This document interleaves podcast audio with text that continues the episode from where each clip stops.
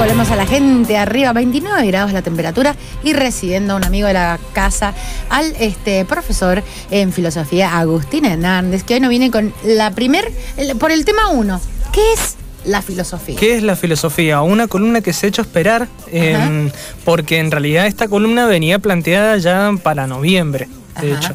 Eh, vale la aclaración. Bueno, hola chicos, ¿cómo están? ¿Qué- Bueno, Buen queri- día. es que estamos La nobleza Le contamos a la gente que estábamos chumeteando, ¿viste? Sí, Nosotros estábamos estábamos chumeteando hablando. antes, nos estábamos tomando unos matecitos, qué sé yo, hablando de la vida Bueno, este, y demás. Ya dos años acá en la radio. Eh, así que también, o sea, es como un poco. eh, las cordialidades pasan por otro lado. Pero bueno, quería contar que mm, la UNESCO, a partir del 2015, de 2005, perdón, eh, ha puesto como el tercer jueves de noviembre como el Día Internacional de la Filosofía. Ah, muy bien. Eh, entonces, bueno, nada, eh, una columna, como bien digo, que se hizo esperar un poquito, pero bueno, nunca es tarde eh, Exacto. No. para, para hacer estas cosas, ¿no? Sí, y yo quería preguntarte, Agustín, vos eh, lo ponemos de esta forma. Sería, por ejemplo, un martes 7 de marzo del 2026. Sí. Vos llegás con tu maletín a un aula de la escuela. De- por, por ejemplo, yo te tiro del San Buenaventura, o del normal, del normal. Del normal, ajá. Vos vas con tu maletín, te sentás, están los chicos ahí, estamos hablando de un colegio secundario, pongámoslo, del último año de la secundaria. Bien. Y vos sabés que tenés la ardua tarea de convocarlos para que participen de la asignatura que es filosofía, de tu materia que es filosofía.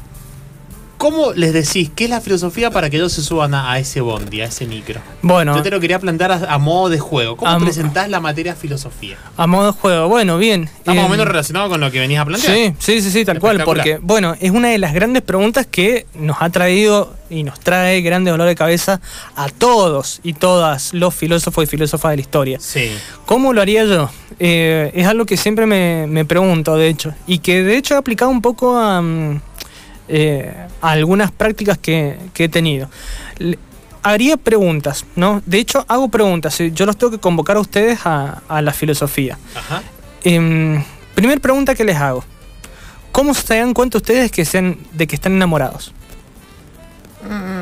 ¿Cómo me doy cuenta que estoy enamorado? Yo la otra vez pensaba, ¿cómo sé que alguien te, te gusta, por ejemplo? A mí me duele la cara, me da como una, una cosita en el cuerpo. No, no me pasa por el intelecto, me pasa primero por el cuerpo. Por el cuerpo. ajá. A mí me interesa la persona, por ejemplo, se me ocurre. Bien. ¿Y de, qué- de- de alguna forma, de alguna forma. sí, bueno, porque que te interesó, ¿qué te pasa? Te da una palpitacióncita. así, No, va, no sé, no, no sé si, no sé si lo soma, ¿cómo, cómo se Lo dice? somatizás. Lo somatizo tanto, me parece. Capaz Ajá. que cuando más chico sí puede ser. Bien. Ahora quizás no tanto. O se me ocurre que me interesa, por ejemplo, la persona, como que me llama la atención respecto de otras personas. ¿Y hay algo que te llama la atención en Eh, particular? Y por ejemplo, si te gusta, bueno, muy seguramente te fijas en los rasgos. Por ejemplo, yo, yo, por ejemplo soy, no, yo por ejemplo soy más que nada de, de los Yo le, hago, ojos. yo le hago ceñitas. Sí, sí, ella quiere que pise el palito. no. Sí. Siempre No, no, quiere no. que pise el palito. No, puede ser o los ojos o la sonrisa, por ejemplo, en Ujú. mi caso. Sí, yo voy por ese lado también. A mí me tenés que hacer reír un ratito mínimamente. Bien, O sea, me- es algo que me parece una cuestión de seducción Total. inmediata. bien, perfecto. Uh, así como para arrancar, ¿no? Claro, sí. Arrancanding, arrancanding. Después Bien. tengo un requisito de un libro. Claro, Claro, mínimo. obviamente. Pero bueno, va otra pregunta. A, A ver, ver, me gusta. eh, otra pregunta. ¿Qué hacen? eh, Anotemos las preguntas de verdad. Agustín. ajá, an- Anotemos la pregunta de Agustín. ¿Cómo sabemos cuando estamos enamorados? Sí. Primera pregunta. sí. La segunda es, ¿qué hacen con el dolor? Eh, Cualquier tipo de dolor. Planteemos el, el dolor emocional, ¿no? El hecho de atravesar un duelo. Y yo te lo puedo responder diferente ahora cuando te lo respondería hace 10 años, por ejemplo. Ajá, bien, Y yo qué hago con el dolor y lo trato de transformar, por ejemplo. bien. Sí. ¿En qué? En, eh, en algo productivo o en algo que esté alejado de esa sensación de dolor, por ejemplo. Bien, Yo voy al perfecto. psicólogo primero. Eh, eh, sí, Porque yo soy la típica, ¿qué hago con esto? Sí, eso sí. ¿Entendés? Pero sí. O sea, lo siento. No, pero lo digo en chiste, pero sí. En- Pero por ahí vos decís, sí, sí, necesito a alguien que contarle esto que no sea mi familia, porque mi familia ya lo sabe. Ponerle el duelo de un, de un padre, una madre, que por ahí uno atraviesa situaciones de tiempo, de dolor, Sí. de enfermedades, ponele. Y sí, aprovecho a tener la, aprovecho inmediatamente. Sé el dolor, eh, ocurre, pero paralelamente busco lo que busca Dieguito. Eh, entre, eh, buscar un proyecto o algo para eh, transitarlo. Bien, perfecto. Y la última pregunta que voy a hacer, que va a ir conectado con todo esto que vamos a hablar. ¿qué es lo que más les ha asombrado hasta ahora de la vida? Que ustedes me digan, che, una Fua, vez. Me mató Eh, a mí, acá. en la, en la experiencia personal, el Sí. tema de ser madre. Ajá, bien. O sea, eh, para mí es lo, lo- lo único así copadísimo que hice, como diciendo, wow, Sí. qué transformador. Ajá, bien. Porque yo me imaginé que me les iba a dejar perdidos en algún lado, yo no, no- no me veía nunca y de repente, bueno, este, me encuentro con dos seres que sí, Bien. me veo reflejado. Ser madre. ¿Vos digo? No lo tenía proyectado, ¿no? Es algo que hoy te digo, después que ya fui, Claro, después que sí, ya los sí, míos sí. son grandes, ¿entendés? O sea, no, para mí fue eso. Yo diría que lo, impre- lo impredecible que me han resultado ciertas cuestiones que uno va transitando en la vida normal como bastante rutinario y de repente hay cuestiones para bien y para mal que te sacuden y es como com- complejo también como uno lo va afrontando. Claro. Lo impredecible me, me- me parece a mí. Bueno. Es mi punto. Bien, acabamos de hacer tres preguntas que se conectan transversalmente con la filosofía, ¿no? El amor, el dolor y la vida en sí. Y la vida en sí, Ajá. pero se conectan con, con esferas más grandes y con temáticas más grandes que tienen que ver con eh, el asombro, la duda y las situaciones límites. Ajá. Bien, ¿por qué digo esto? Porque eh, eh, una primera acepción que tenemos cuando hablamos de filosofía es que es el amor a la sabiduría, ¿no? Sí. Eh, de hecho, etimológicamente, filos viene de amor, un amor amistoso, un amor de, de compañero, de amistad, Sí, sí, sí, y Sofía, que viene de sabiduría. ¿sí? Em, esto por un lado.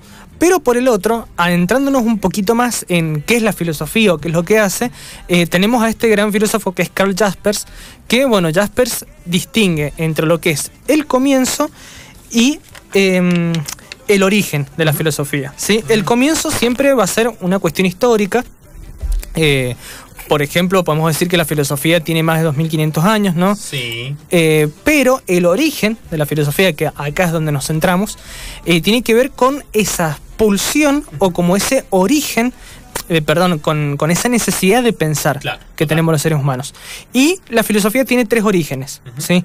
El asombro, bien digo, en esta última pregunta que les hacía, de eh, qué es lo que más les asombra. ¿Por qué? Porque la filosofía arranca por ahí. Sí. Platón dice que la filosofía es asombro, ¿no? ¿Por qué? Pues cuando uno se asombra, se da cuenta que no sabe. ¿No?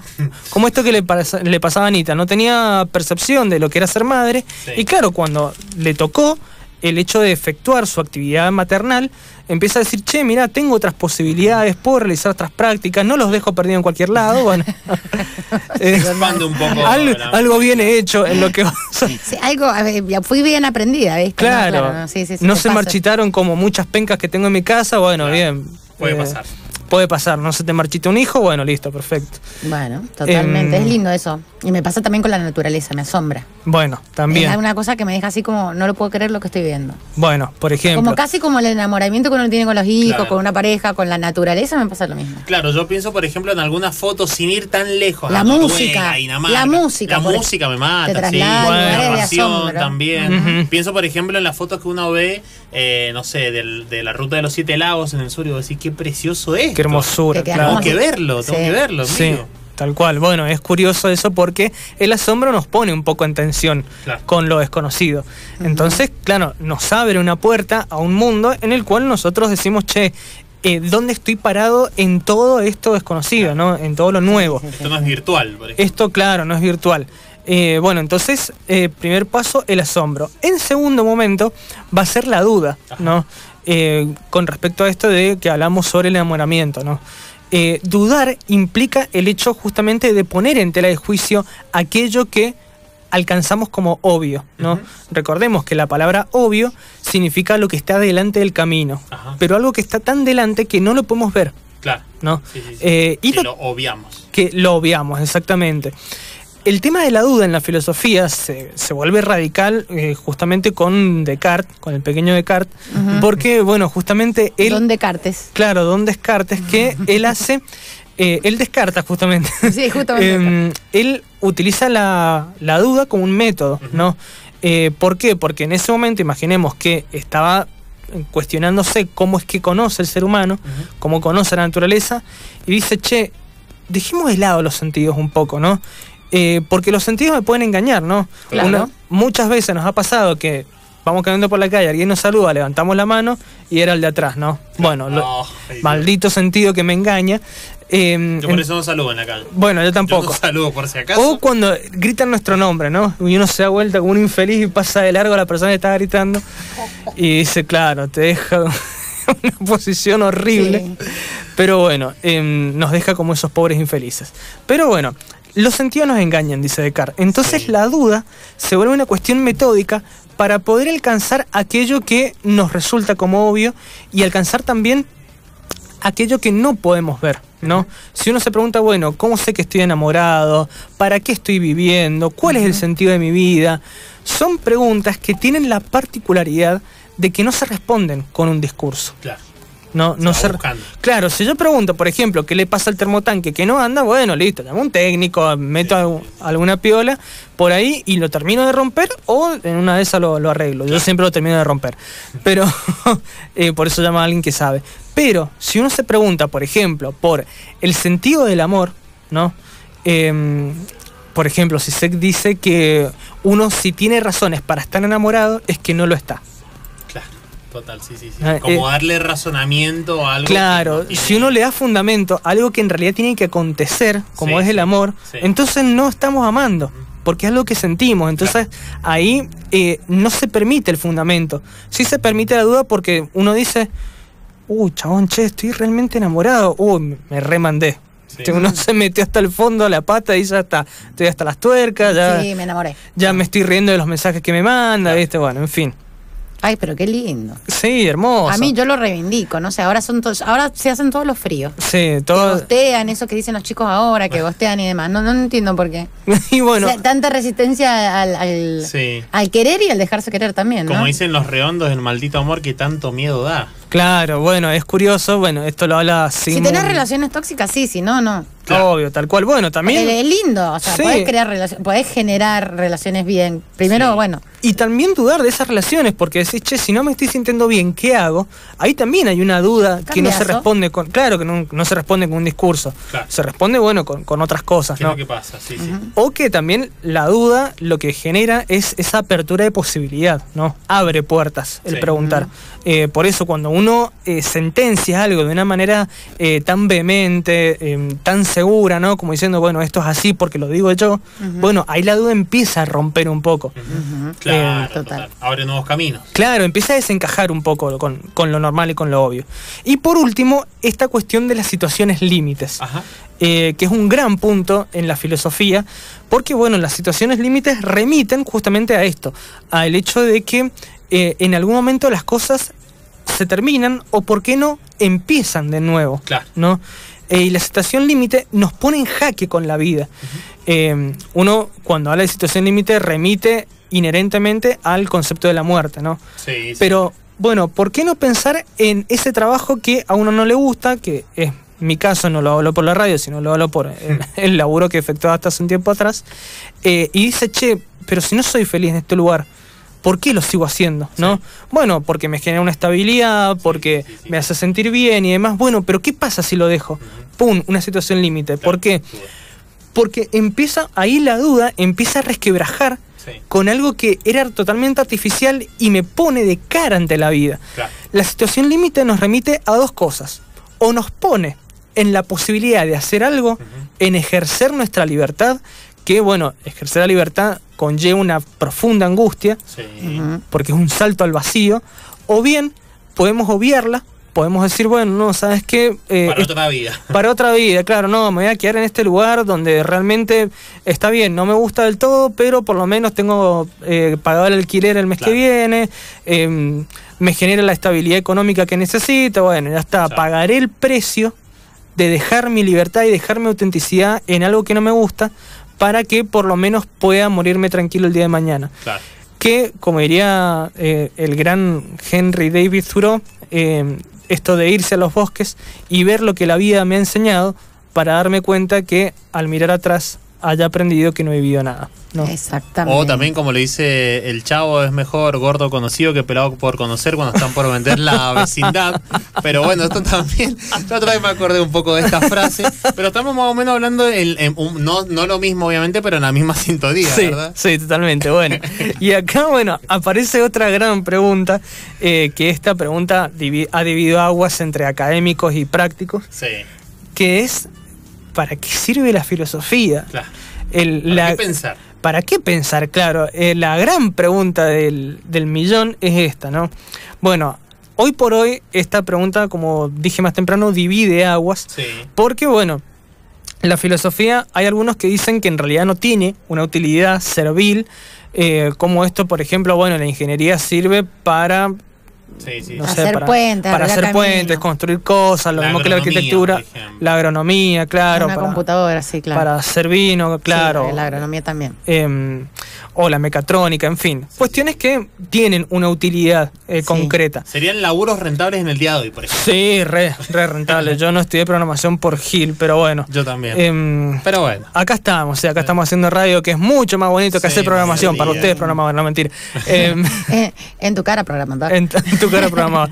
No, bueno, pero em, las cuestiones que tiene la utilidad de la filosofía, hoy por hoy empiezan a verse también un poco resquebrajadas por esta rama que es la práctica filosófica. ¿sí? Eh, las prácticas filosóficas, bueno, como decía antes, es una nueva tendencia y una nueva rama de la filosofía que se ha ido gestando a prin- a- en los años 80, 90 de, Sí. de este siglo, de, perdón, del siglo pasado, del 1900, pero la particularidad que tienen es que han hecho útil la filosofía, ¿no? No significa que eso eh, haya sido inútil, sino que generan una práctica, eh, digamos, empírica en la realidad, claro. efectiva, claro, como por ejemplo la filosofía con y para niños, Sí. o bien la consultoría filosófica, ¿no? que es un acompañamiento desde la filosofía a los grandes problemas que tenemos los seres humanos, Sí. eh, o por qué no los talleres de, de filosofía, que bueno, muchos los hemos hecho acá con la municipalidad, eh, que bueno, eh, dicho sea de paso, el laburo eh, que hemos que he hecho en los podcasts y demás eh, ha sido también gracias a ustedes dos chicos que, que me han bancado, a los operadores que siempre están detrás bancándose ese horno, que es la cámara que por Dios están considerando su propio jugo, pero bueno. Em, nada, bancando los trapos, entonces eh, esa escucha mundial que recién hablaba Diego es también gracias a ustedes y gracias a un, a un laburo que hay detrás de estos micrófonos, entonces también gracias a ustedes por, por hacer realidad un sueño que para mí es hermoso cumplirlo, que es trabajar con ustedes. Em, pero bueno, la, la utilidad de la filosofía radica un poco en poder cambiar el mundo, ¿no? Sí. Sí. Y Algo- la del comunicador también. Sí, Claro. Porque vos querés comunicar o, o- o, este, justamente vincularte con la gente desde el otro lado, con alguien de- que, que sepa de filosofía, hacer Claro. te- este tipo de discusiones, Y- tender puentes. Y Claro, y no sabes quién en, en este preciso momento, por ejemplo, Puede quería estar saber qué es la escuchando. filosofía, claro, le interesa la filosofía, eh, y bueno, también esta cuestión de eh, darle utilidad al para qué pensamos, o sea, para qué queremos saber si estamos Claro. enamorados, si estamos dolidos, eh, para qué queremos saber si el laburo nos gusta o no nos gusta, bueno, hacer ese ejercicio de reflexión. Tal cual. Y una de las cosas también que le digo a la audiencia, que la filosofía es inevitable, ¿no? Todos filosofamos. Sí, tal cual, Sí. es inevitable. Todos filosofamos porque cuando nos levantamos a las 7 de la mañana o a las 6 y nos miramos al espejo con ese primer rostro que nos ponemos y nos preguntamos qué estamos haciendo en nuestra vida, estamos ya filosofando, ¿no? Eh, es curioso esto porque, bueno, hay muchos eh, que tal vez se me pongan en contra ahora, pero yo creo que si bien no todos somos filósofos, todos podemos filosofar. Total. Eh, Sí, conozco algunos en los bares que filosofan una barbaridad. Claro, Le también. das un cervezón y te, te- Frotan la lámpara y Sí, son te, cuentan, sí, sí, sí.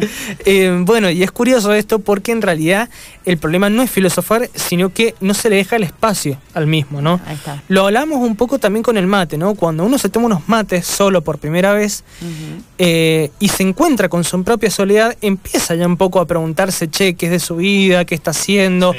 ¿Qué onda con sus relaciones? Con sus relaciones familiares, amistosas, de tal vez de pareja o no. Eh, y empieza ya un poco a ponerse en tela de juicio ante su propio proyecto de vida, ¿no? Totalmente. Eh, Y eso requiere también cierta valentía, porque no es fácil encontrarse uno mismo y empezar a responderse las preguntas que siempre están latentes pero que nunca nos queremos hacer. Claro. Exactamente. Entonces, bueno, la, la utilidad de la filosofía radica en eso, radica en devolverle a la filosofía el lugar que tiene que ocupar en la sociedad, que es el lugar justamente de ser críticos, de cuestionar los límites de las cosas, de también eh, recurrir un poco a eh, saber hasta qué punto lo que nos están vendiendo como verdad es una verdad y no una manipulación, ¿no? Claro. Sí, totalmente. Y acá, como por ejemplo, nos llega un mensajito de Cesarito. Recuerden que siempre pueden participar al 2615 26 32 48 que nos dice: La filosofía te enseña a pensar y no a repetir pensamientos vacíos por obediencia. Hermoso. Lo cual, bueno, también es un poco lo, lo que mencionamos. También está de la bueno que lo pongamos en manipulación, palabras exacto. claras. cuando te están manipulando Sí, y sí, cuando es un algo Sí, real. Y totalmente. eso es tan verídico, depende de uno, ¿no? Sí, Sí. sí, sí, sí. Y bueno, ya un poquito para ir cerrando, eh, dos cositas. La primera, una frase de este pequeño Descartes que nos dijo mm, que vivir sin filosofar es tener los ojos cerrados sin querer abrirlos jamás. Ah, Ujú. Esa una y, sí. y la otra... que no sé nada, claro. Claro, Esa es la que decimos siempre. Sí, re. Eh, y la otra, bueno, mandarle un gran abrazo y un saludo a Renzo, que dijo que su radio, una de sus radios preferidas, la 103.1, así que abrazo grande hermano que... Qué grande, Rencito. Nos abrazos. Nos No, banca la vamos a tomar un parada acá todos los días. Sí, así que bueno chicos, yo ya estoy por estoy hoy. como descarte, solo sé que no sé nada. Mira. Ah, mira. Ya en diciembre yo solo sé que no sé nada. Sí, a esta altura, o a esta altura no querés saber. nada. Ah, también, no, también, saber. Así que bueno, hemos llegado al final del programa, siempre con la agradable compañía de Agustín Hernández, este, a full con esta columna de filosofía que nos hace que pensar, que nos- nosotros nos divertimos, porque también hay que sacarle el dramatismo a esas cosas serias. Sí, Sí, tal Sino también, viste, eh, bueno, a todos nos pasa lo mismo, nos hacemos diferentes preguntas, pero a la hora de la verdad siempre nos estamos reflexionando y preguntando acerca de algo con la idea de mejorar. Con la idea de Después mejorar de ahí hay otro pasito, pero bueno, vamos de a poco. Así es. Nosotros los vamos a dejar el día de hoy. Gracias Agustín, gracias Dito Delgado, gracias Mauricio Pintos y nos vemos mañana. Así es, nos vemos mañana a partir de las 10 y media con la gente arriba, obviamente con muchísimas más notas. Así que nos escuchamos a partir de las 10 y media acá en la 103.1 y si no, radio2fm.com.ar. Muchas gracias. Hasta luego. Gracias, chau, chi.